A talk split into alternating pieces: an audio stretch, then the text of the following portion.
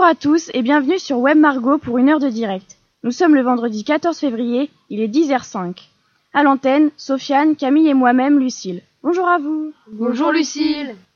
Au cours de cette émission préparée par les élèves de seconde H, nous parlerons de notre lycée, de culture, de sport mais aussi d'orientation. Tout de suite, je laisse la parole à Anaïs et Romane qui vont nous expliquer pourquoi notre lycée se nomme Marguerite de Navarre. À vous les filles. Bonjour Anaïs. Bonjour Romane. Bonjour à tous. Aujourd'hui, nous allons vous parler d'un sujet en rapport avec le lycée Marguerite de Navarre. Nous allons tenter de savoir qui est véritablement Marguerite de Navarre et pourquoi ce lycée porte son nom. Puis nous écouterons un court extrait d'une de ses grandes œuvres, Les Camérons. Marguerite de Navarre est née en 1492 et elle décède en 1549. Elle fait partie d'un milieu bourgeois. Appelée Marguerite d'Angoulême et parfois Marguerite de Navarre, elle est la sœur de François Ier, elle a été reine de France de 1527 à 1549. Elle s'est mariée une première fois au duc d'Alençon, puis elle a épousé Henri d'Albret. Depuis son plus jeune âge, Marguerite de Navarre est quelqu'un de très intéressé par le milieu littéraire. Elle fait partie des femmes les plus instruites de son temps. Elle devient écrivain ainsi qu'auteur de poésie et de comédie. D'ailleurs, très intéressée par la poésie, Marguerite de Navarre est réputée comme étant une personne très talentueuse et cultivée. Le lycée a pris le nom de Marguerite de Navarre pour lui rendre hommage, car c'est avant tout une personne marquante dans l'histoire française. Elle est représentée comme quelqu'un d'exemplaire, comme un modèle pour certains d'entre nous. C'est également une grande littéraire très cultivée. Elle représente donc bien un établissement scolaire. De plus, elle a un lien avec l'histoire d'Alençon, car elle a été mariée au duc d'Alençon, un homme très important. Prêtons-lui notre voix pour la faire revivre un instant. Écoutons Anaïs lisant un extrait de L'Heptaméron de Marguerite de Navarre. Heptaméron, sixième nouvelle. Subtilité d'une femme qui fit évader son ami lorsque son mari, qui était borne, les pensait surprendre. Il y avait un vieux valet de chambre de Charles, dernier duc d'Alençon, lequel avait perdu un œil et était marié avec une femme beaucoup plus jeune que lui. Et pour ce que ses maîtres et maîtresses l'aimaient autant qu'homme de son état, qui fut en leur maison.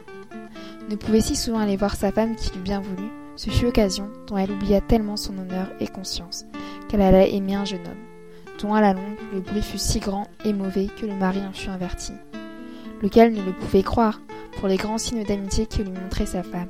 Toutefois, un jour, il pensa d'en faire l'expérience et de se venger, s'il pouvait, de celle qui lui faisait cette honte, et pour se faire feigner s'en aller quelques lieues auprès de là pour deux ou trois jours.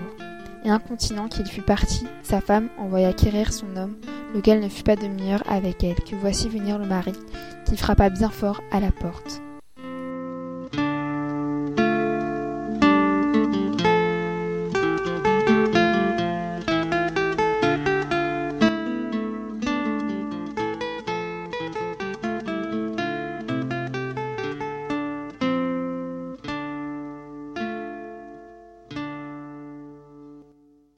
Désormais vous saurez que derrière le diminutif de Margot se cache une imminente lettrée. À très bientôt. Merci pour cette lecture quelque peu grivoise et ces, et, pardon, et ces informations qui nous ont permis d'en savoir plus sur Marguerite de Navarre. Sans plus tarder, Sofiane, je crois que deux de nos camarades sont allés rencontrer une personnalité importante de notre établissement. Oui, tout à fait. Alice et Honorine sont allées interviewer Monsieur Douer, notre nouveau proviseur. Alors les filles, présentez-nous tout de suite notre chef d'établissement. Bonjour à tous. Bonjour. Nous avons eu la possibilité d'interviewer le nouveau proviseur du lycée Marguerite de Navarre pour faire son portrait afin de vous le présenter. Après le départ de Monsieur Mathieu, Monsieur Douer a pris la relève sans, sans difficulté, nous a-t-il dit. Il était et est toujours le proviseur du lycée professionnel Maréchal Leclerc, qui se trouve juste à côté. D'ailleurs, l'internat et la cantine étaient déjà liés. Nous allons tout savoir sur son expérience, son rôle et sa rentrée au lycée. Exactement, Honorine. Nous allons commencer par ses études. A-t-il toujours voulu être dans l'éducation nationale? Euh, lors de mes études, euh, j'ai fait euh, une école préparatoire au concours à école d'ingénieur, hein, des classes prépa, maths sup et maths p. Et à ce moment-là déjà, je voulais aller dans une école qu'on appelle normale supérieure, normale sup. Et j'ai raté le concours pour aller dans une école d'ingénieur très cotée. Euh, et ensuite, à la, à la, fin de cette école d'ingénieur, j'ai, j'ai, mon premier objectif était de revenir dans l'éducation nationale pour, parce que c'était véritablement là où je pensais euh, pouvoir exercer les valeurs euh, euh, qui m'intéressaient le plus. Maintenant, le nouveau directeur va nous expliquer son rôle et ce qui constitue son métier. Bien sûr, hein, pour euh, devenir proviseur, c'est euh, c'est assez compliqué. Hein. Ce sont euh, des concours d'un niveau très très élevé. Donc, dans un premier temps, j'ai été été professeur pendant quatre ans hein, en collège. en région parisienne. Ensuite, j'ai eu ma mutation pour l'Académie de Nantes, où j'ai tout de suite fait fonction de personnel de direction en tant que principal adjoint, puis principal.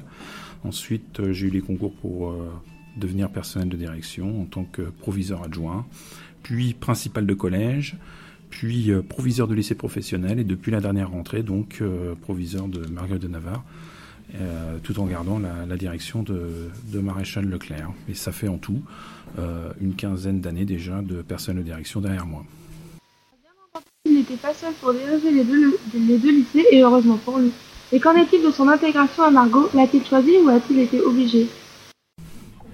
Donc, en tant que proviseur d'établissement scolaire, bien le rôle il est euh, multiple. Hein. c'est euh, quelqu'un en fait qui est euh, à la fois responsable de tout l'enseignement du lycée, mais aussi de la bonne tenue sur le plan éducatif du lycée, mais également c'est lui qui décide de tout ce qui est commande des de tout le matériel à l'intérieur du lycée. C'est lui en fait qui euh, est ordonnateur de, toutes les dépenses du lycée. Donc euh, voilà, c'est vrai que c'est un rôle assez euh, complexe, mais pour réussir à, jouer ce rôle-là, mais on a plusieurs adjoints, des adjoints au niveau gestion, des adjoints chefs d'établissement proviseur adjoints pour tout ce qui est pédagogie, puis des adjoints dans tout ce qui est vie scolaire, comme les CPE du lycée. Voilà, ce portrait est fini. Rendez-vous en mai pour mettre les projecteurs sur un autre auteur du lycée. Bonne journée à toutes et à tous. Merci, bonne journée à vous aussi. Eh bien, quel parcours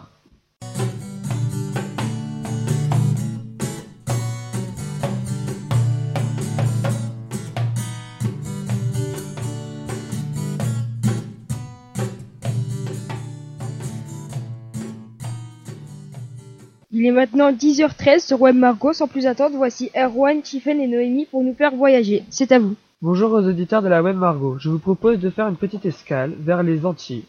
Recevons donc Noémie et Tiffen qui vont nous parler des coutumes de la Guadeloupe et de la Martinique. Bonjour. Bonjour les filles. Parlez-nous de vos îles respectives, la Guadeloupe et la Martinique situées dans les Caraïbes, pas très loin de l'Amérique centrale. Je viens de la Guadeloupe. C'est une île parfois oubliée, tout comme la Martinique.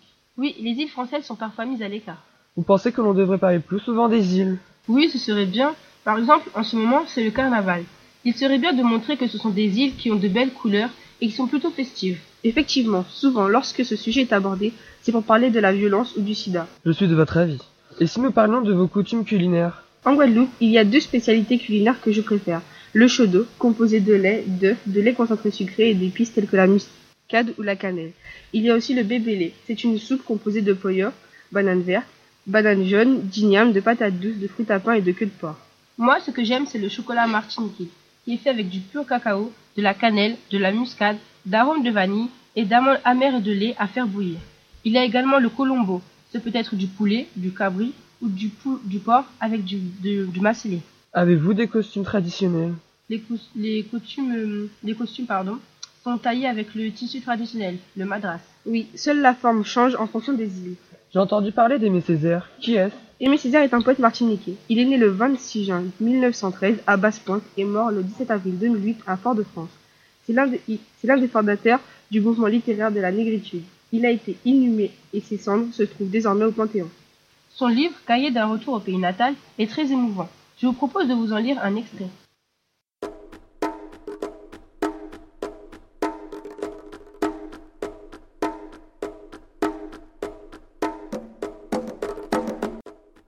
J'accepte, j'accepte, entièrement, sans réserve. Ma race qu'aucune ablution d'hysope et de lys mêlée ne pourrait purifier. Ma race rongée de macules. Ma race raisin mûr pour pieds ivres. Ma reine des crachats et des lèpres. Ma reine des fouets et des scrofules. Ma reine des squames et des clomes. Ô ces reines que j'aimais jadis au jardin printanier et lointain, avec derrière l'illumination de toutes les bougies de marronnier. J'accepte, j'accepte. Et le nègre fustigé qui dit Pardon, mon maître, et les vingt-neuf coups de fouet légal, et le cachot de quatre pieds de haut, et le caran à branche, et le jarret coupé à mon audace marronne, et la fleur de lys qui flue du fer rouge sur le gras de mon épaule, et la niche de monsieur Voltier Maillancourt, où j'aboyais six mois de caniche, et monsieur Braffin, et monsieur de Fourniol, et monsieur de la Mahaudière, et le pion, le molosse, le suicide, la promiscuité, le brodequin, le cep, le chevalet, la cipe, le frontal.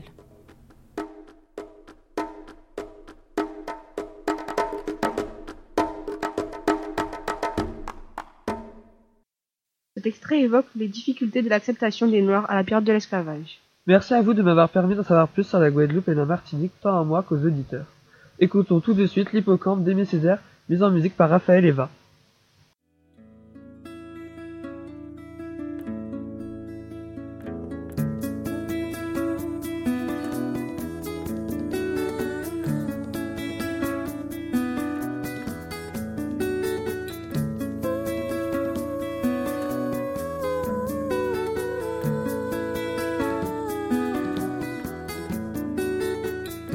Petit cheval,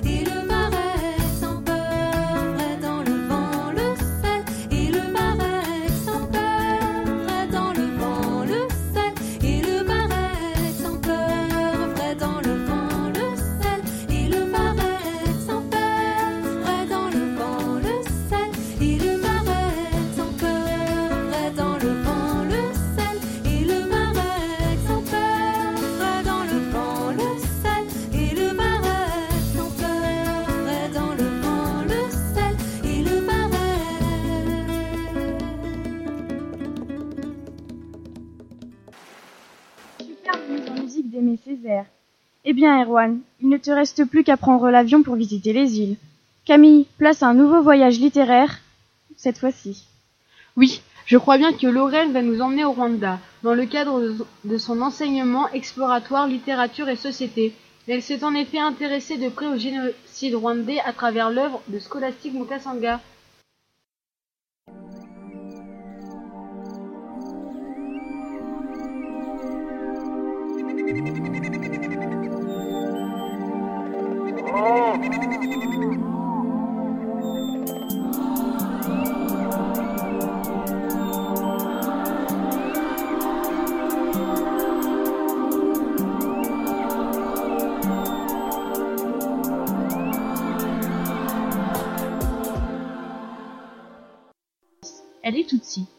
Scholastique Mukasonga connaît dès l'enfance la violence et les humiliations des conflits politiques qui agitent le Rwanda. Sa vie est marquée par les épisodes tragiques de l'histoire du Rwanda. Sa famille est déplacée dans une région insalubre du Rwanda, Nyamata au Bukesera. En 1968, Scholastique Mukasonga réussit l'examen d'entrée à l'école secondaire et elle est envoyée en pensionnat à Kigali, au lycée Notre-Dame de Cîteaux. En 1971, elle s'inscrit à l'école d'assistante sociale de Butare. Quelques années après, en 1973, Scholastique Mukasonga fuit le Rwanda et franchit la frontière du Burundi avec son frère, afin d'échapper aux raids Hutus menés contre les Tutsis. Au-delà de cette frontière, c'est la fin du cauchemar. Elle rencontre un ethnologue français, son futur mari, et obtient son diplôme en 1975. Elle s'installe en France en 1992 et ne revient que deux fois au Rwanda, la première fois clandestinement en 1986, où elle voit sa famille pour la dernière fois, et la deuxième fois en 2004, dix ans après le génocide. Ses parents et toute sa famille sont victimes du génocide des Tutsis, environ 100 000 morts en 100 jours. En 1994, aucun de ses proches n'y a survécu, dont sa mère Stéphania. Elle lui dédie un livre qui rend hommage à sa mère pour son courage et à toutes les mères courageuses.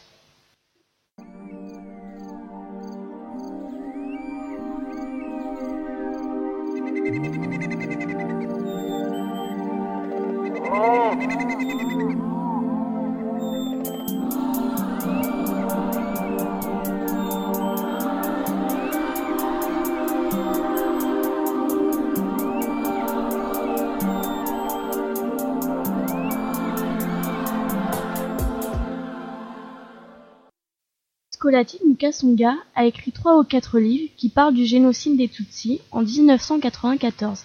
Elle se sert de l'écriture comme un moyen de donner aux disparus une digne sépulture, deux mots à la fois, pour apaiser les vivants et sanctifier les morts.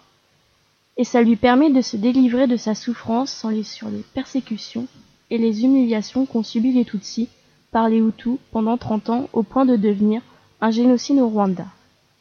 Dans le roman La femme aux pieds nus, Scholastique Mukasonga cherche à rendre hommage à sa mère, à sa famille, à tous ceux des Nyamata et tous ceux du Rwanda. Ce roman est bâti sur un événement autobiographique. Dans le roman, le lycée Notre-Dame du Nil ressemble beaucoup au lycée Notre-Dame de Citeaux, où Scholastique Mukasonga était élève. Dans ce roman, nous allons voir les pogroms contre les élèves Tutsis en 1973, sont ceux qui l'ont obligé à s'exiler au Burundi. Je vais vous lire un extrait qui montre dans quel comportement, persécution et humiliation vivaient les Tutsis.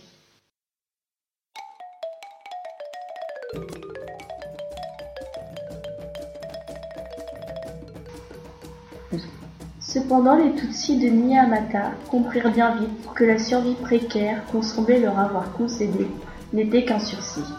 Les militaires du camp de Kago, établis entre les villages et la frontière toute proche du Burundi, étaient là pour leur rappeler qu'ils n'étaient plus tout à fait des êtres humains, mais des Inyanzi, des cafards, qu'ils étaient loisibles et juste de persécuter, et, en fin de compte, d'exterminer. Ou aussi un autre extrait qui nous montre l'aspect aimant et protecteur d'une mère qui fait tout pour que ses enfants survivent. La vigilance de ma mère ne se relâchait jamais. Elle redoublait le soir, à l'heure du repas. C'était en effet le plus souvent à la tombée de la nuit, ou parfois à l'aube, que les soldats faisaient éruption dans la maison, pour y opérer leur saccage et terroriser les habitants. Il n'était donc pas question que pour elle de se laisser distraire par l'assiette commune de haricots ou de bananes. Jamais Stéphania ne mangeait avec nous. Pendant notre repas, elle courait jusqu'à la limite du champ, à la lisière de la savane. Elle scrutait longuement l'enchevêtrement des épineux, prêtait l'oreille au moindre, au bruit insolite. Si elle distinguait les tenues camouflées des militaires en patrouille, elle nous revenait en toute hâte vers la maison et nous disait J'avais-nous, nous ne sommes pas seuls. Il fallait alors se taire, ne pas bouger, être prête à bondir vers nos cachettes, espérant que, pour ce soir au moins, nous serions épargnés.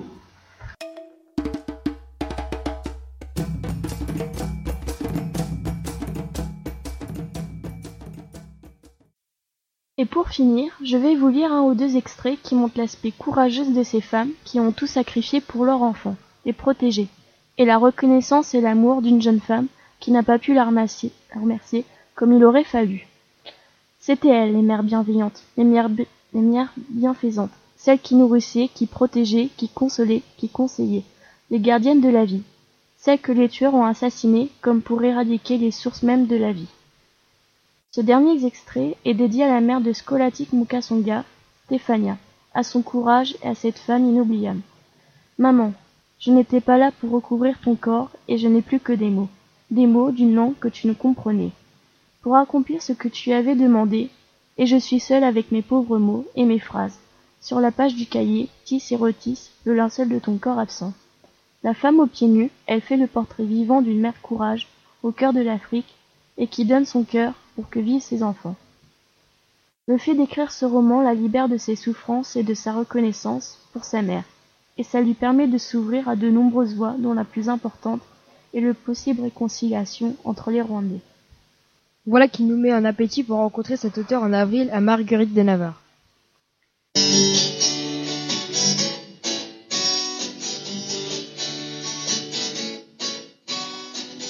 Une semaine avant les portes ouvertes, les portes ouvertes pardon, de notre lycée, il est de bon ton pour nous, élèves de seconde, de nous poser la question de l'orientation.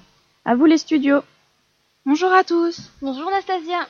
Nous espérons que vous passez tous une très bonne journée et nous sommes ici pour vous parler de l'orientation, qui est un sujet primordial au lycée. C'est un choix difficile à prendre pour un adolescent de 15 à 18 ans qui n'a pas toujours une idée arrêtée sur l'avenir qu'il aimerait avoir. Nous allons vous présenter les filières S et L qui seront, en espérant, nos filières respectives. Ces deux filières font partie des bacs généraux et sont pour ceux qui envisagent en priorité des poursuites d'études supérieures. Le bac littéraire est destiné à ceux qui s'intéressent à la philosophie, la littérature, aux langues ou à l'histoire-géographie notamment. Cette série est l'excellence en langue. Nous pouvons choisir jusqu'à trois langues vivantes. En première L ou S, l'emploi du temps comprend des enseignements communs à toutes les séries générales, environ 60% du tronc commun. Cependant, il y a des enseignements spécifiques tels qu'un enseignement de littérature, de littérature étrangère, de sciences, d'art, de langue vivante et de mathématiques. Dès la première s'ajoute un enseignement de spécialité au choix, permettant d'acquérir des profils différents dans la perspective d'une poursuite d'études. Ainsi, à Margot, le choix est vaste. Cinéma audiovisuel, art plastique, anglais ou mathématiques. À toi Maëva, parle-nous un peu de ta filière. Parlons maintenant du baccalauréat scientifique. Il est destiné à ceux qui s'intéressent aux matières scientifiques comme les mathématiques, la physique-chimie ou les sciences de la vie et de la terre. En première, il existe aussi des enseignements spécifiques, parmi lesquels mathématiques pour acquérir les notions et les concepts fondamentaux, sciences physique-chimie pour, permettre pour mettre l'accent sur la démarche expérimentale et SVT. En terminale, les coefficients sont beaucoup plus importants dans ces trois matières, de 6 à 9, et l'emploi du temps en est principalement constitué. Nastasia, pourrais-tu nous parler des principales poursuites d'études? Avec plaisir. En filière littéraire, donc, 70% des bacheliers, elles, choisissent de poursuivre leur cursus à l'université. 43%, 43% pardon, vont en droit et sciences politiques. 15% font une école spécialisée, 8% en classe prépa et une personne sur 10 s'inscrit en BTS. En filière scientifique, 20% des bacheliers S choisissent d'entrer dans une classe préparatoire, une personne sur deux va à l'université, 12,5% font une formation courte en IUT et 6% choisissent de excusez-moi, 6% choisissent un BTS. Merci d'avoir écouté cette courte chronique sur l'orientation, en espérant vous avoir apporté quelques renseignements. Pour plus d'informations, rendez-vous aux portes, ouver portes ouvertes de notre lycée la semaine prochaine, le samedi 22 février, de 9h à 17h. Professeurs et élèves vous accueilleront et répondront à toutes vos questions. Bonne journée à toutes et à tous. Merci à vous Maëva et Nastasia. Votre, Pardon, votre chronique aura sûrement permis à bon nombre d'entre nous d'y voir un peu plus clair dans les différentes filières proposées. Il est maintenant 10h29, vous êtes toujours sur Web Margot, la radio du lycée Marguerite de Navarre d'Alençon. Pour poursuivre dans ce domaine de l'orientation, Charlène et Nastasia sont allées enquêter au deuxième étage dans les couloirs de l'art plastique, une option proposée dès la seconde. Bonjour Anastasia. Bonjour Charlène. Bonjour à tous. Aujourd'hui, nous allons vous présenter notre chronique plein feu sur l'option art plastique. L'art plastique, c'est une option facultative au lycée Marguerite de Navarre que nous pratiquons depuis la rentrée. Cette année, trois heures sont réparties sur l'emploi du temps. Mais concrètement, peux-tu nous dire, Charlène, comment se déroule un cours d'art plastique? Les cours se, se déroulent toujours de la même façon. Par exemple, la première partie d'un sujet consiste à élaborer un travail à partir d'une méthode spécifique, d'une technique imposée par le professeur. Et une fois que vous avez fait ce premier travail, vous faites quoi? La deuxième partie est concentrée sur un travail d'imagination. On peut inventer des techniques tout en réinvestissant le travail précédent.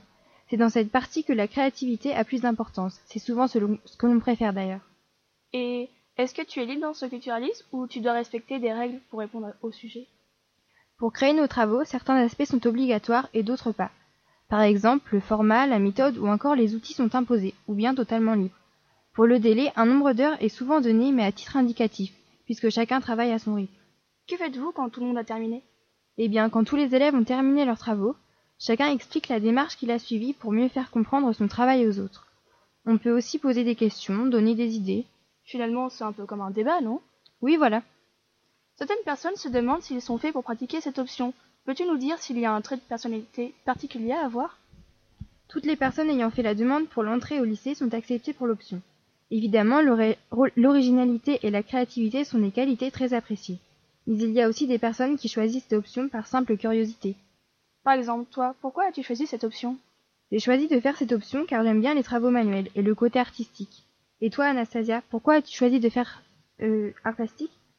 Eh bien, je pratique cette option car je souhaite plus tard exercer un métier d'art tourné vers la créativité. Enfin, il ne faut pas oublier que l'option est un cours comme les autres, mais différent car il est un peu plus interactif. Écoutons maintenant l'interview de notre professeur Madame Talon qui a accepté de répondre à nos questions. Les qualités requises pour entrer en art plastique euh, en seconde euh, sont la créativité et qui est la qualité première, la curiosité également, et puis l'envie de s'investir dans un travail individuel, mais aussi en groupe, euh, puisque le travail peut être amené à être fait en commun également.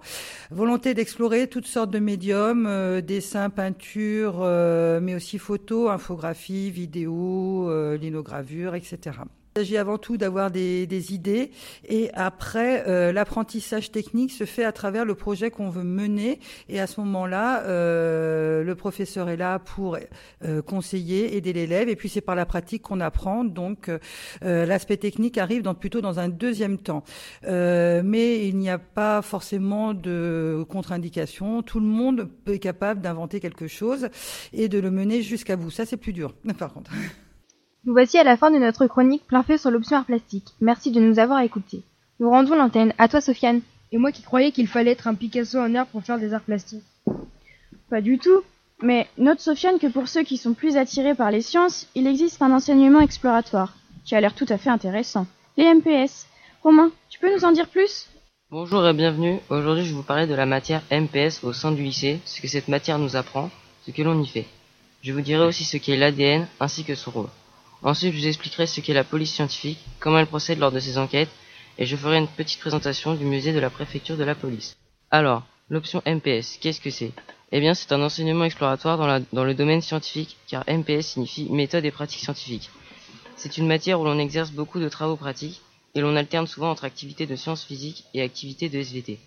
Dernièrement, nous faisions une enquête policière où une certaine Madame Omega, une laborantine du lycée, était portée disparue.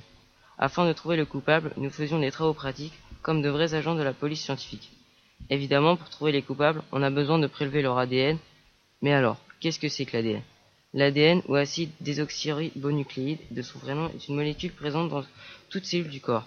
Cette molécule renferme l'ensemble des informations nécessaires au développement et au fonctionnement d'un organisme. C'est aussi- c'est aussi le support de l'hérédité, il est reproduit lors de la reproduction. Il porte donc l'information génétique et constitue le génome des êtres vivants. Et donc, après avoir prélevé ces cellules qui est présentes dans la salive, le sang, les peaux mortes, la police scientifique s'occupe d'analyser et de retrouver les coupables en s'aidant de bases de données regroupant un grand nombre de personnes qui ont un casier judici- judiciaire et à qui on a déjà pris l'ADN. La police possède une base euh, comportant des empreintes digitales, ce qui s'avère être très pratique lors des enquêtes.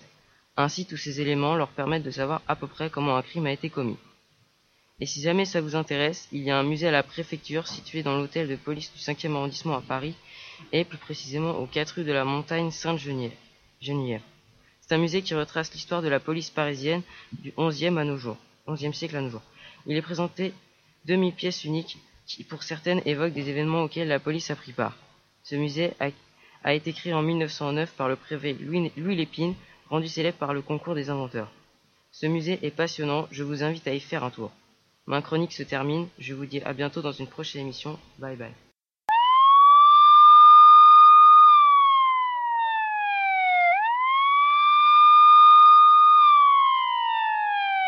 Je crois que je vais profiter des vacances qui arrivent pour me rendre dans ce musée qui semble passionnant.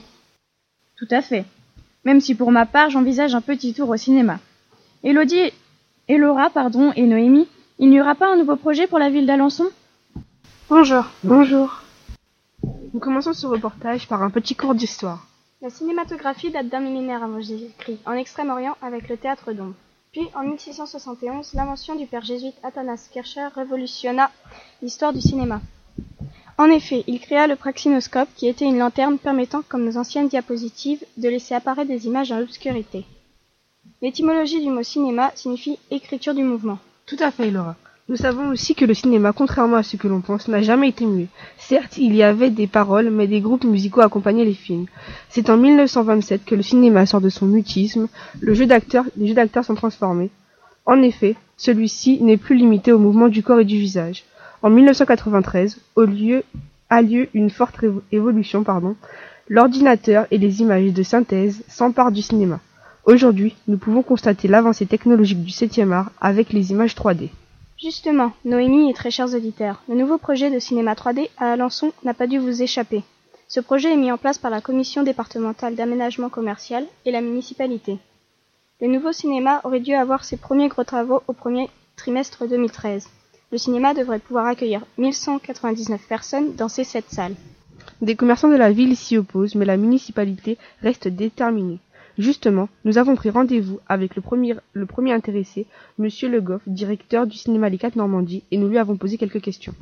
Nous savons désormais que Monsieur Le Goff dirige le cinéma depuis six ans, et que la structure, avant d'être aménagée pour le cinéma, était un théâtre. Nous savons également que ce sont les gérants du cinéma qui choisissent les films, à- les films à l'affiche, pardon, et demandent les droits d'auteur à une entreprise travaillant pour l'ensemble des cinémas en France. Pour finir, le projet Porte de Bretagne ravit les gérants du cinéma alençonnais. En effet, l'arrivée d'un parking, de plus de salles et du 3D marque, je cite, la renaissance du cinéma alençonnais. Nous vous remercions de votre écoute, c'était Noémie et Laura avec l'histoire du cinéma pour Web Margot. Eh bien, ce n'est pas gagné pour le nouveau cinéma. Laetitia et Ecclesia, vous auriez un DVD à nous conseiller?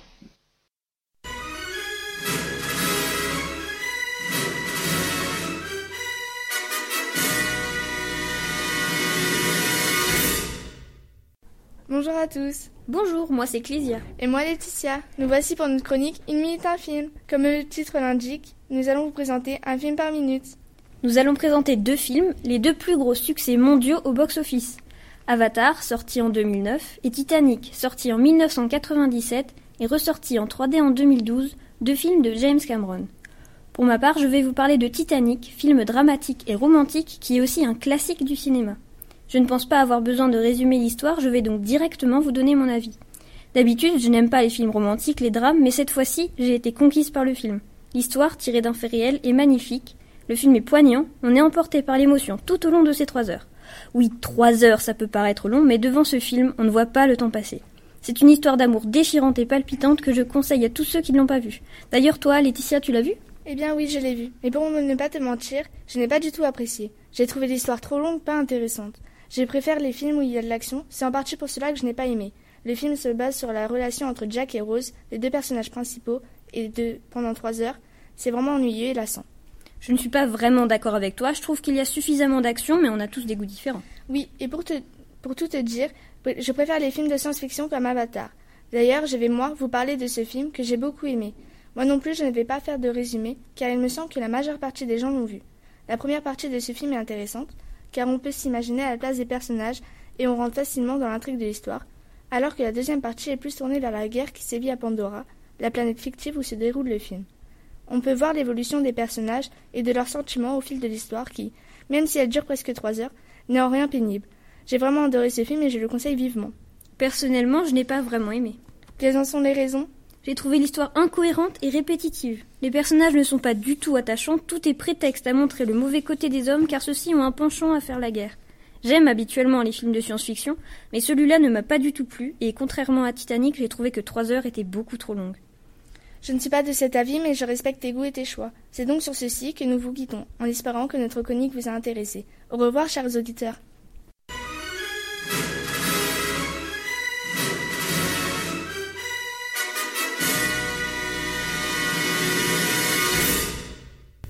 Clésia et Laetitia pour vos conseils cinématographiques. Vous êtes toujours sur Web Margot, il est 10h40. Écoutons tout de suite, ça tombera pas plus bas, une chanson interprétée par le groupe Les Haricots Libres.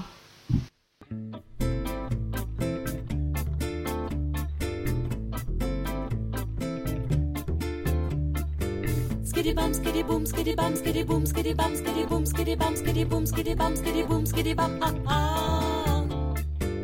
Bum, boom, bum, boom, bum, boom, ah ah. Ils sont bien 15 millions rivés à la télé. Engloutir le vide d'une fausse célébrité. à deviser entre eux dans une langue désertée de l'exhibition molle d'été, les prisonniers abdiquant complètement l'idée même de penser.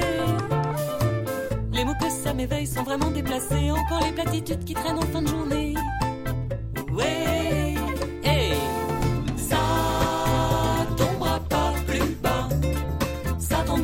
tombera, tombera pas plus bas.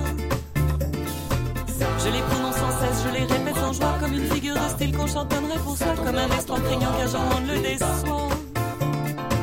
Ça vole déjà pas haut, ça tombera pas plus bas, ça vole déjà pas haut, ça tombera pas plus bas, tombera pas plus bas. Ça tombera pas plus bas, ça tombera, tombera pas plus bas. On est drôlement nombreux à élever des enfants, dire plus tard quand je serai grand, à leur faire employer au mieux leur entendement, à les aider à être humains intelligents. Cette application-là nous demande un plein temps. Mais parfois, tristement, ce qui vient, c'est du vent, c'est vraiment des phrases sottes du bon sens parlant. Ouais,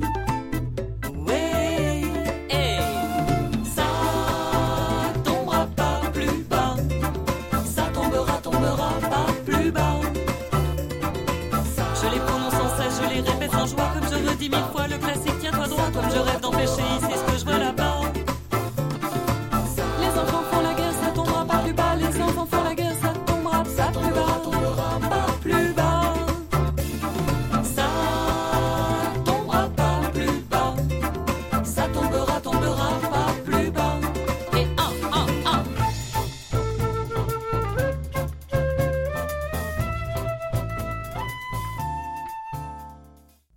Restons dans cette ambiance musicale avec Simon Moustachid et Maxime.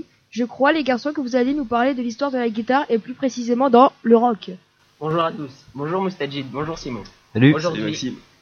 Aujourd'hui, nous allons vous parler de l'histoire du rock et la place que prend la guitare dans ce domaine. L'histoire du rock débute avec le jazz, qui était un genre désigné de musique populaire basé sur les rythmes et les harmonies caractéristiques, mais surtout sur l'improvisation. Le jazz avec la guitare électrique commence avec les Noirs américains vers les années 1960 dans les champs de travail, les work songs. Les fanfares des rues aux États-Unis, ce genre est venu au monde comme une musique sociale pour y jouer. Les musiciens peuvent bien jouer, pas forcément être par nature ou par héritage d'excellents musiciens du jazz. Avec le temps, les goûts changent vers la pop grâce à la guitare amplifiée et l'importance sans cesse accrue de l'électronique. À toi Moustajid, parle-nous du rock en Angleterre. Oui, Maxime. La guitare électrique fait un succès au Royaume-Uni dans son utilisation. La technique d'utilisation est typique du rock anglais. On a par exemple chez les Beatles le développement d'une sonorité caractéristique vers, le début. Le son des Beatles varie entre bricolage, gadget et innovation de studio. Mais l'intégration de la guitare électrique permet un meilleur jeu sonore, notamment grâce à la distorsion. Le rock anglais a des origines américaines, il est du même style que le, que le rock and roll. Les Britanniques s'étaient d'abord intéressés au blues, au jazz et au folk, avant de finir par se tourner vers ce type d'utilisation de la guitare. Nous allons maintenant, voir le succès que la guitare a fait aux États-Unis avec Simon, en commençant par un extrait de hard rock.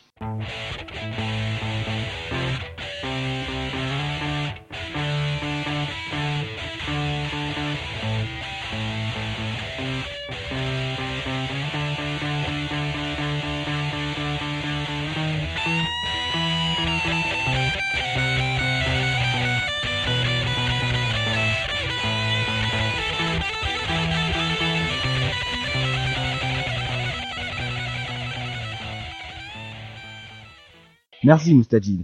En effet, on peut voir que dans cet extrait, le son de la guitare est très saturé. Oui, en effet, il faut savoir que le hard rock est l'un des styles de musique où la distorsion, euh, a le plus d'importance. C'est en partie la distorsion qui crée cet effet rentre-dedans, qui crée aussi un son plus agressif. Et c'est en partie la distorsion qui donne tant d'énergie au hard rock. Mais il n'y a pas que la distorsion qui rend ce style brutal. Le rythme et le style d'accord utilisé sont aussi très importants. Pour ce qui concerne le rythme, il faut qu'il y ait des, accentua- des accentuations sur certaines notes. Et en ce qui concerne les accords, on a besoin d'accords plutôt graves, donc les trois ou quatre premières cordes. On voit aussi que le solo utilise des notes plus aiguës, afin de faire des contrastes entre les deux guitares. C'est grâce à cette technique que l'on met le guitariste soliste en avant dans le hard rock, et même dans la plupart des styles de rock en général. La seconde raison pour laquelle on utilise des notes très aiguës, c'est pour avoir encore une fois un effet encore plus agressif grâce au contraste. Merci à vous les garçons pour toutes ces informations musicales.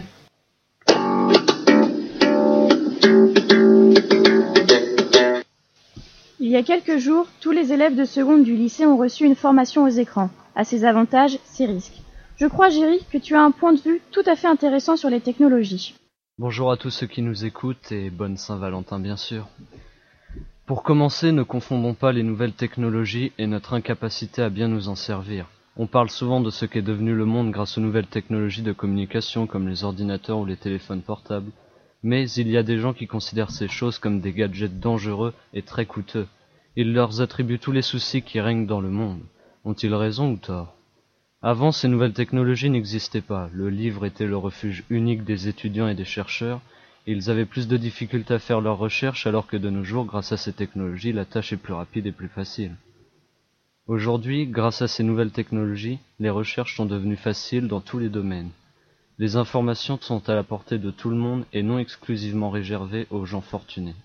La généralisation de ces moyens a contribué énormément au développement des pays et à l'évolution des mentalités. En revanche, la progression de ces médias, l'Internet en particulier, peut avoir des répercussions néfastes sur les jeunes utilisateurs en l'absence d'un contrôle parental. Cette progression a des effets mauvais pour eux car ils accèdent plus facilement aux images qui peuvent les traumatiser. Ces inventions vulgarisent parfois des interdits et créent de nouveaux conflits au sein des foyers.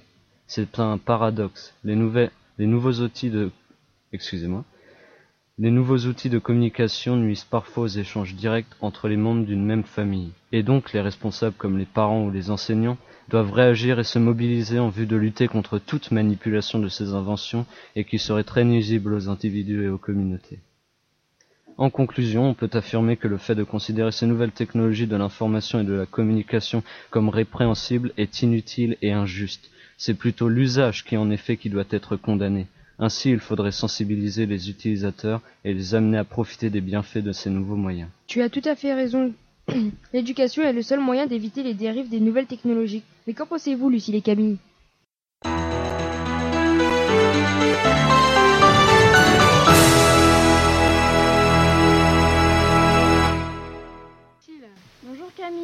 Donc, nous avons décidé aujourd'hui de faire un gros plan sur les réseaux sociaux. Vous y likez, vous y poquez, vous y retweetez, vous y followez, mais la vie ne se résume pas à ça. On sait beaucoup de choses, certes, mais de nombreuses facettes des réseaux sociaux nous sont inconnues. Nous sommes aujourd'hui 2,3 milliards d'internautes dans le monde. 2,3 milliards Pourquoi on nous forme? Pourquoi on nous barbe d'informations que l'on sait déjà? À quoi servent les réseaux sociaux dans la vie professionnelle et surtout privée? Y a-t-il des réponses à ces questions?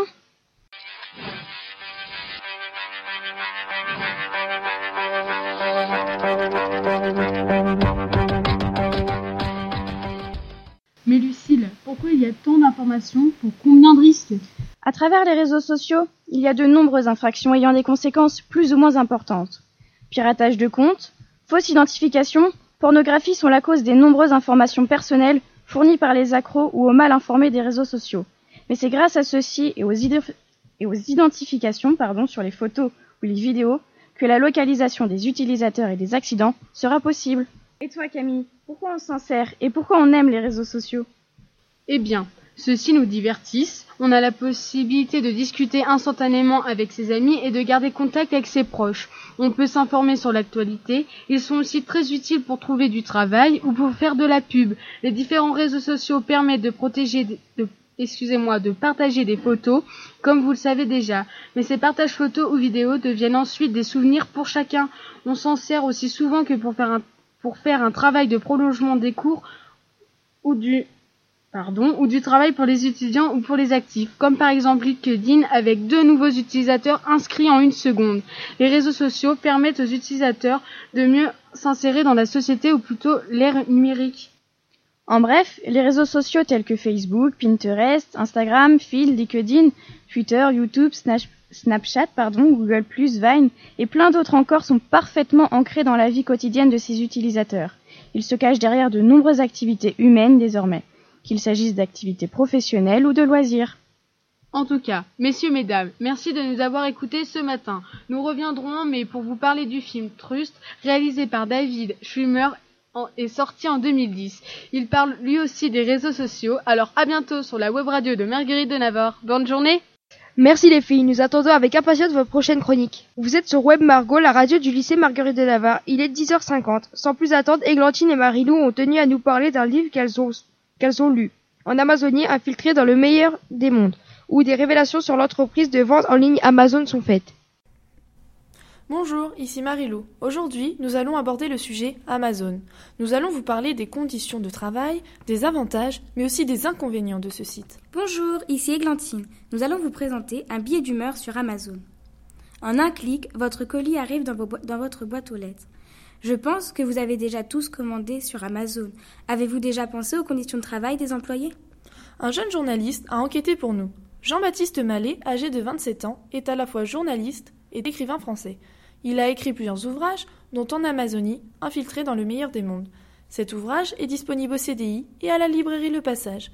Dans son ouvrage, Jean-Baptiste Mallet exprime sa réticence au niveau des conditions de travail de ses employés. Écoutons tout de suite un extrait.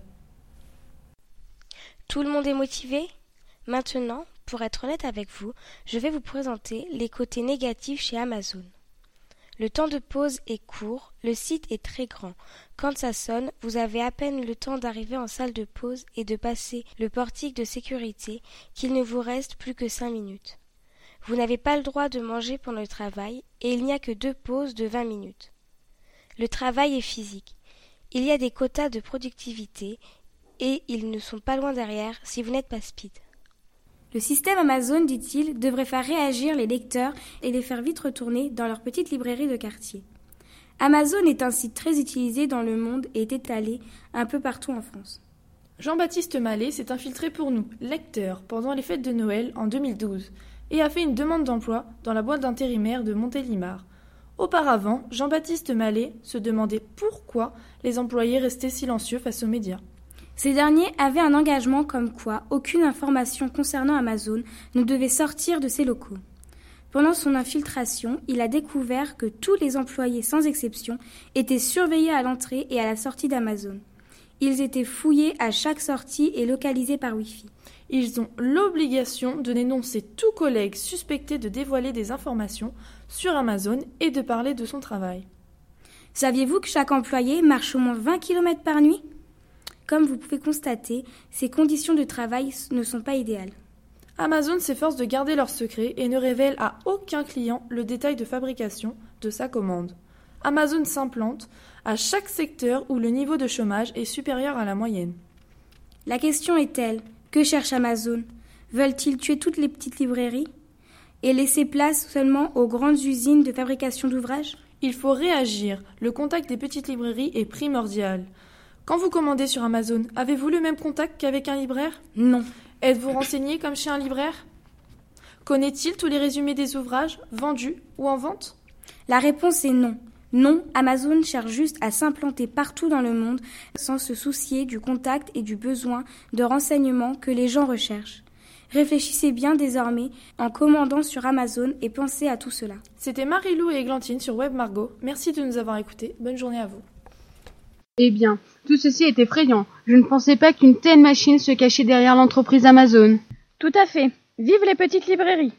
Lali, si je, me, si je ne me trompe, tu t'es intéressé à un genre littéraire mal connu, le roman d'anticipation. Tu peux nous en dire plus? Oui, donc c'est très simple. On distingue deux types de romans d'anticipation ou science-fiction. D'abord, les récits décrivant une réalité idéalisée, l'utopie. On y parle d'un monde ou d'un pays sans problème. Cela nous pousse à réfléchir sur la façon dont nous fonctionnons en tant qu'être humain et en tant que groupe. D'ailleurs, le mot utopie est tiré du nom d'un pays imaginaire créé par Thomas More, qu'il nomma Utopia. Le livre Uranie de Camille, de Camille Flammarion pardon, est un bon exemple d'utopie qui, encore maintenant, se lit bien et que je vous conseille. Ensuite, passons au deuxième genre du roman de science-fiction, la dystopie. Derrière ce mot un peu snob se cachent en fait les histoires peignant un univers futuriste gouverné par un régime totalitaire où l'on suit un héros qui mène une révolte comme par exemple dans Hunger Games de, de Suzanne Collins. Mais commençons par le commencement avec un extrait de 1984 de George Orwell, le pionnier du roman dystopique.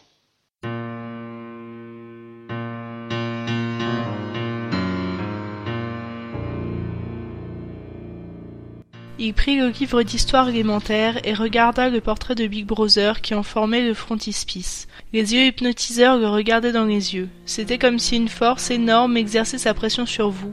Cela pénétrait votre crâne, frappait contre votre cerveau, vous effrayait jusqu'à vous faire renier vos croyances, vous persuadant presque de nier le témoignage de vos sens. Le parti finirait par annoncer que deux et deux font cinq, et il faudrait le croire. Il était inéluctable que, tôt ou tard, il fasse cette déclaration.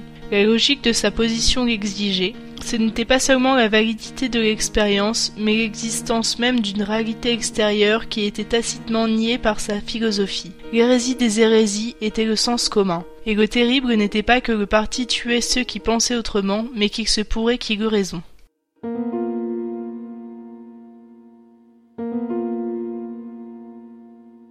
Le but de ce système étant donc d'empêcher toute liberté de pensée, la volonté de révolte face à ce diktat paraît évident. Il nous laisse nous poser la question sur l'influence de la société sur nos goûts, nos choix. Parmi les meilleurs et sûrement les plus connus des récits de dystopie, on retrouve Le meilleur des mondes d'Aldous Huxley, Nous autres d'Eugène Zamiatine et plus récemment Gone de Michael Grant. Si vous n'êtes pas fan de lecture, le cinéma n'est pas en reste avec Brasil, Soleil vert, 1984, La guerre des mondes ou encore les deux premiers volets de la saga Hunger Games, tous tirés des livres éponymes. Bref, vous l'aurez compris, la science-fiction n'est pas forcément que le cliché que l'on se fait du roman plat qui parle d'invasion extraterrestre. Et voici l'heure de nous quitter. Rendez-vous dans une prochaine émission. Au revoir. Merci à toi Lali. Dans quelques minutes, nous entamerons la dernière partie de cette émission. Une partie consacrée au sport, avec du foot, de l'équitation et bien sûr les Jeux Olympiques. Mais avant de poursuivre, écoutons tout de suite El Canto de Berrano par le groupe Yerba.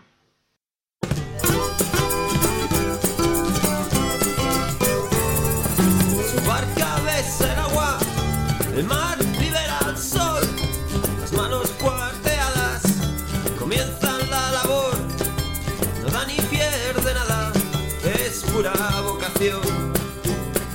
quiere vivir así.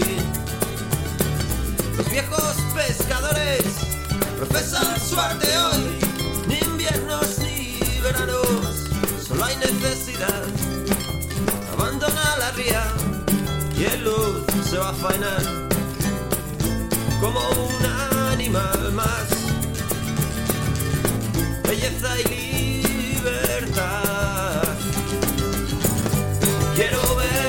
bailar esta noche en la taberna de Paco. Y se dice que estás enamorada. Pensarás en mí si solo pienso yo en el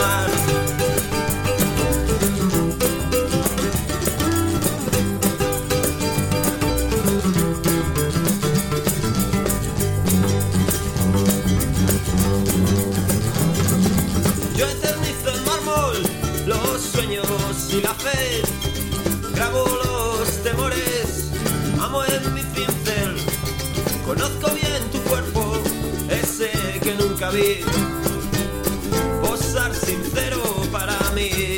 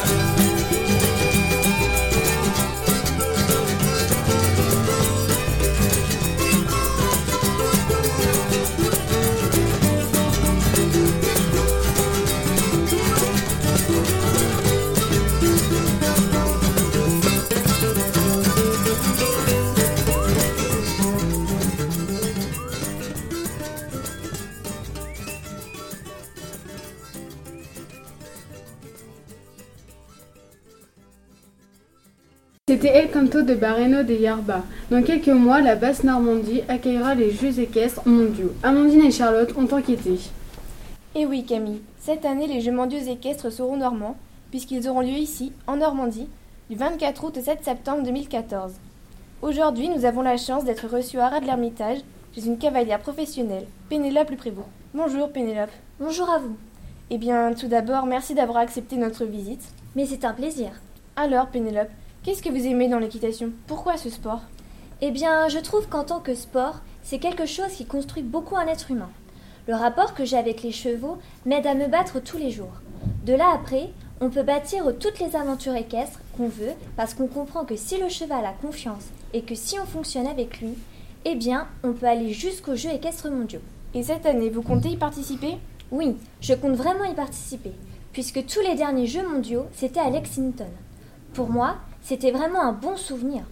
C'était mon premier championnat et nous avons eu la médaille d'argent par équipe, donc c'était vraiment un bon moment et c'est pour cela que j'aimerais y participer de nouveau. Et comment les imaginez-vous, ces Jeux mondiaux? Les Jeux mondiaux, je les imagine grandioses. Je les imagine à la hauteur de nos espérances à tous. Ces Jeux équestres en Normandie représentent énormément pour moi. C'est vrai que d'organiser les Jeux mondiaux en France, c'est quelque chose d'extraordinaire. J'espère que l'on va être performant là-bas, l'équipe de France dans toutes les disciplines et que l'organisation soit extraordinaire. Nous l'espérons aussi. Mais la particularité cette année, c'est que cela se passe chez nous, donc les Français devant leur public français. Oui, c'est vraiment une bonne chose. Ces Jeux mondiaux auront, la plupart, auront lieu pardon, la plupart du temps à Caen, mais aussi au Haras du Pin, au Raz Salo, à Deauville et également au Mont-Saint-Michel. Pouvez-vous nous dire les différentes disciplines qui seront au rendez-vous? Eh bien, au programme, il y a du dressage, du saut d'obstacle, du concours complet, du paradressage, de la voltige, de l'endurance, du reining et de l'attelage. Et vous, Pénélope, dans quelle discipline comptez-vous participer? Si je participe, ce sera pour le concours complet. Et en quoi consiste cette épreuve? Le concours complet comprend trois épreuves réalisées par le même couple cavalier-cheval le dressage, le cross et le saut d'obstacle. Eh bien justement, en parlant de saut d'obstacle, un de mes coéquipiers est en train de s'entraîner dans la carrière juste derrière nous.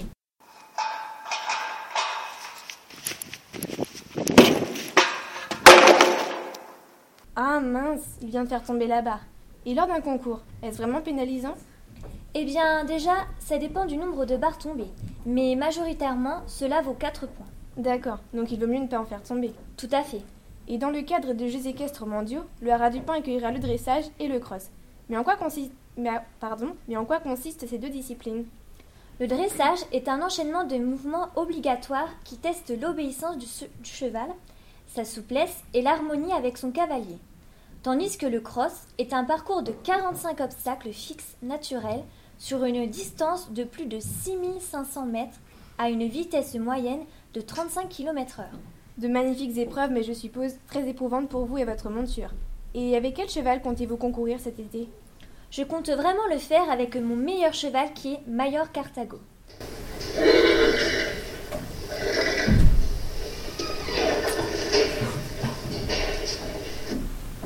Ah bah tiens, c'est lui-même qui vient de venir. Magnifique cheval.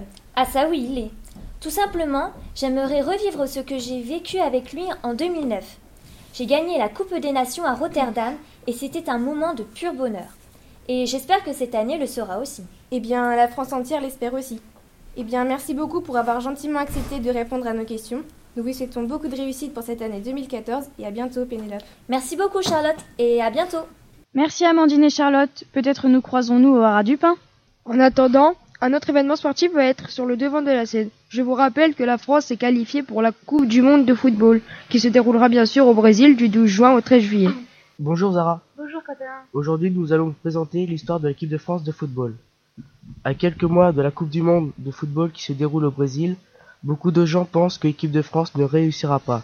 Remontons en arrière et regardons leur- leurs exploits et leurs échecs.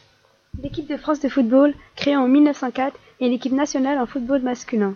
Les premiers joueurs de l'équipe de France sont essentiellement des licenciés des clubs parisiens et du nord du pays. En 1954, après avoir remporté sans difficulté ses quatre matchs de qualification contre le Luxembourg, l'équipe de France retrouvait la Coupe du Monde saison après celle de 1938 et participait en Suisse à sa quatrième phase finale. Le match ne se déroula pas selon les espérances. Enfin, la vérité est que le football français est comme hypnotisé par le podium mondial de 1958. Il est incapable de suivre les énormes progrès constatés partout ailleurs, notamment dans les confrontations annuelles des clubs européens. La victoire sur la Bu- Bulgare 3-1 en 1963 est donc vécue comme un désenvoûtement. Mais face à cela, quel triste bilan. La France fut privée de Coupe du Monde en 1960 en 1962, 70, 74 et éliminée prématurément des championnats d'Europe après avoir laissé échapper en 1960 le premier d'entre eux à domicile. Le samedi 27 mars 1976, alors que Michel Hidalgo dirigeait l'équipe de France pour la première fois, il fit débuter au Parc des Princes un jeune milieu offensif pétri du talent, Michel Platini. Dans la nuit de Séville, le 8 juillet 1982, s'écrivit la page les plus- la plus émouvante et la plus dramatique de l'histoire des Bleus. Cette élimination face à l'Allemagne au tir au but fut d'une implacable cru- cruauté. Nous sommes maintenant en 1984. Jouer un championnat d'Europe à domicile, c'est un avantage. Et puisqu'il y avait eu Séville deux ans plus tôt, les Bleus étaient donnés favoris. Ils, démarraient dans, dans leur jardin du Parc des Princes contre le Danemark avant d'affronter les deux autres adversaires du groupe 1, la Belgique et la Yougoslavie. Dans la belle lumière de cet après-midi nantais, une équipe de France follement offensive réalisa face aux Belges ce qui ressemblait à un match parfait, 5-0.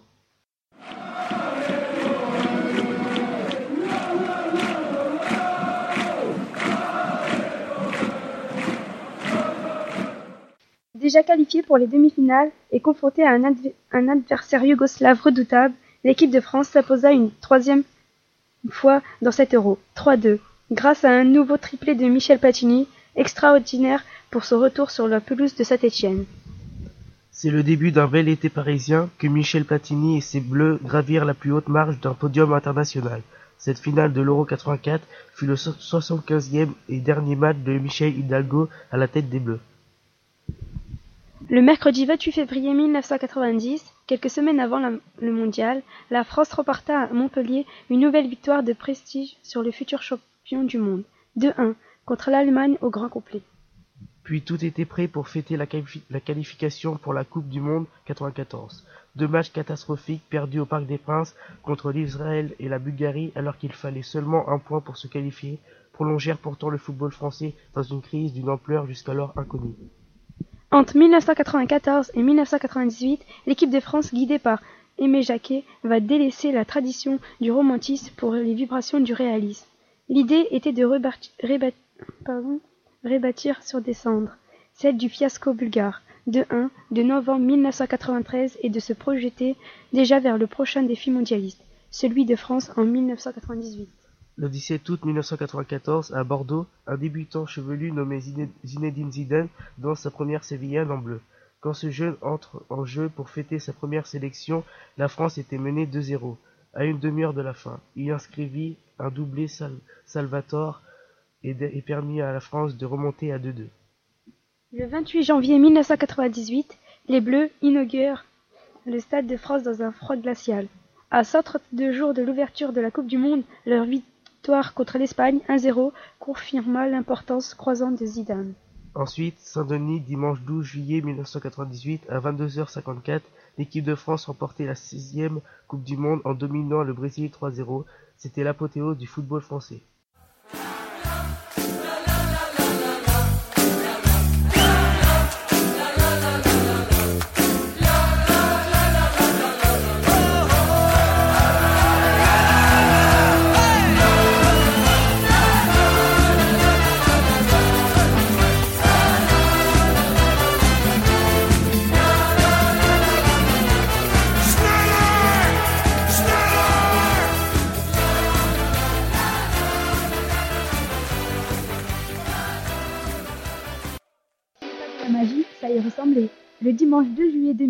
l'Italie avait quasiment le titre en poche quand Sylvain Whittor égalisa. Il restait à David à t'inscrire un fantastique but en or et au bleu à savourer. L'équipe de France de football en 2004 atteint les quarts de finale de l'Euro mais s'incline à la surprise générale face à la Grèce qui remporta finalement le titre, le titre continental. À la suite de cet échec, plusieurs joueurs emblématiques de l'équipe de France annoncent leur retraite. Amené par un nouveau sélectionneur, Raymond Domenech, lors de la finale de la Coupe du Monde 2006, les esprits s'échauffent rapidement sur le terrain. Lors des prolongations, Zidane est expulsé à la 110e minute pour un coup de tête sur le thorax du joueur italien Marco Materazzi. Raymond, Raymond Domenech, qui s'échoue sur la barre, Domenech choisit de faire entrer David Trezeguet pour les, pour les tirs au but. Mais ce dernier son tir qui s'échoue sur la barre transversale du gardien italien Gianluigi Buffon au terme d'un parcours exceptionnel. La France manque donc une occasion d'ajouter un, une deuxième étoile à son maillot, score final 5-3. L'équipe de France participe en 2010 à la Coupe du Monde en Afrique du Sud, dont elle est éliminée au premier tour en prenant la dernière place de son groupe. Après cette compétition, Laurent Blanc succède à Raymond Domenech au poste de sélectionneur pour entamer à partir du 3 septembre les, les éliminatoires de l'Euro 2012. Le 8 juillet 2012, Didier Deschamps est nommé sélectionneur de l'équipe de France qui entre donc dans une nouvelle phase de transition dont l'objectif principal est la qualification à la Coupe du Monde 2014 se déroulant au Brésil. Merci de nous avoir écoutés et rendez-vous au mois de juin pour les premiers matchs en bleu en Coupe du Monde et allez les bleus. Merci beaucoup Quentin et Zara. Personnellement, je suis plus jeu olympique que Coupe du Monde, mais c'est une question de goût. D'ailleurs, Axel et Théo, pouvez-vous nous parler d'un aspect méconnu, la flamme olympique? Bonjour Théo. Bonjour Axel. Les Jeux olympiques d'hiver de 2014, officiellement appelés les 22e Jeux olympiques d'hiver, se déroulent en ce moment à Sochi.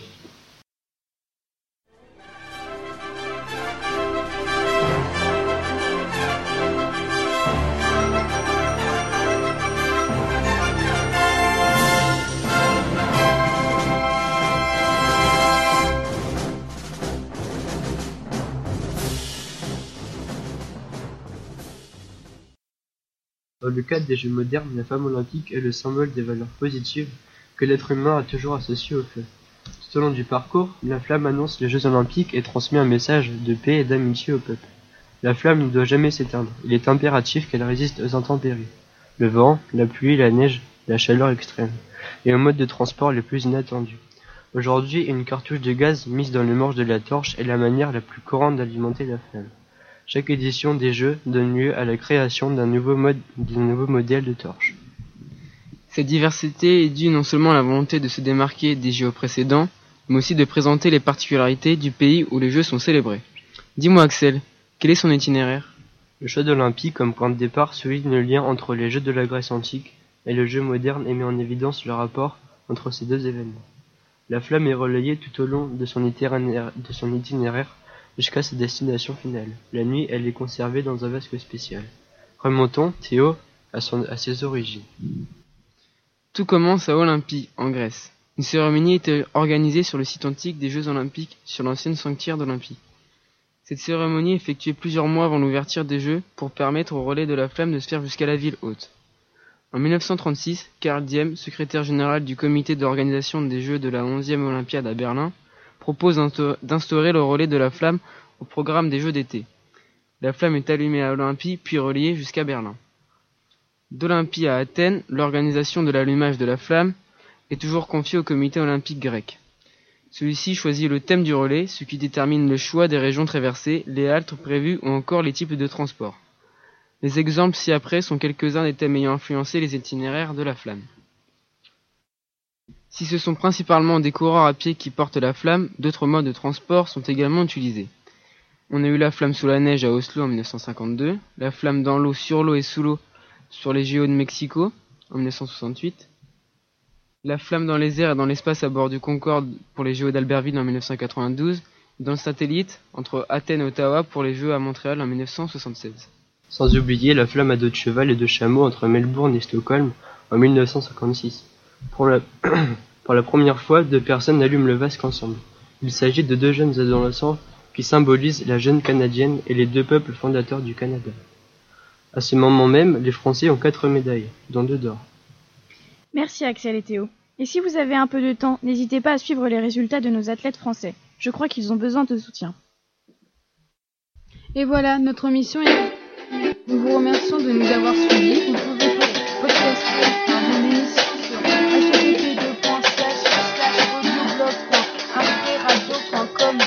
slash webmargot et suivre l'actualité excusez-moi, de la radio sur Twitter, webmargot. Vous retrouverez mes camarades de première ESA dans 15 jours jeudi 25 février à 10h pour une émission consacrée à l'économie sociale et solidaire.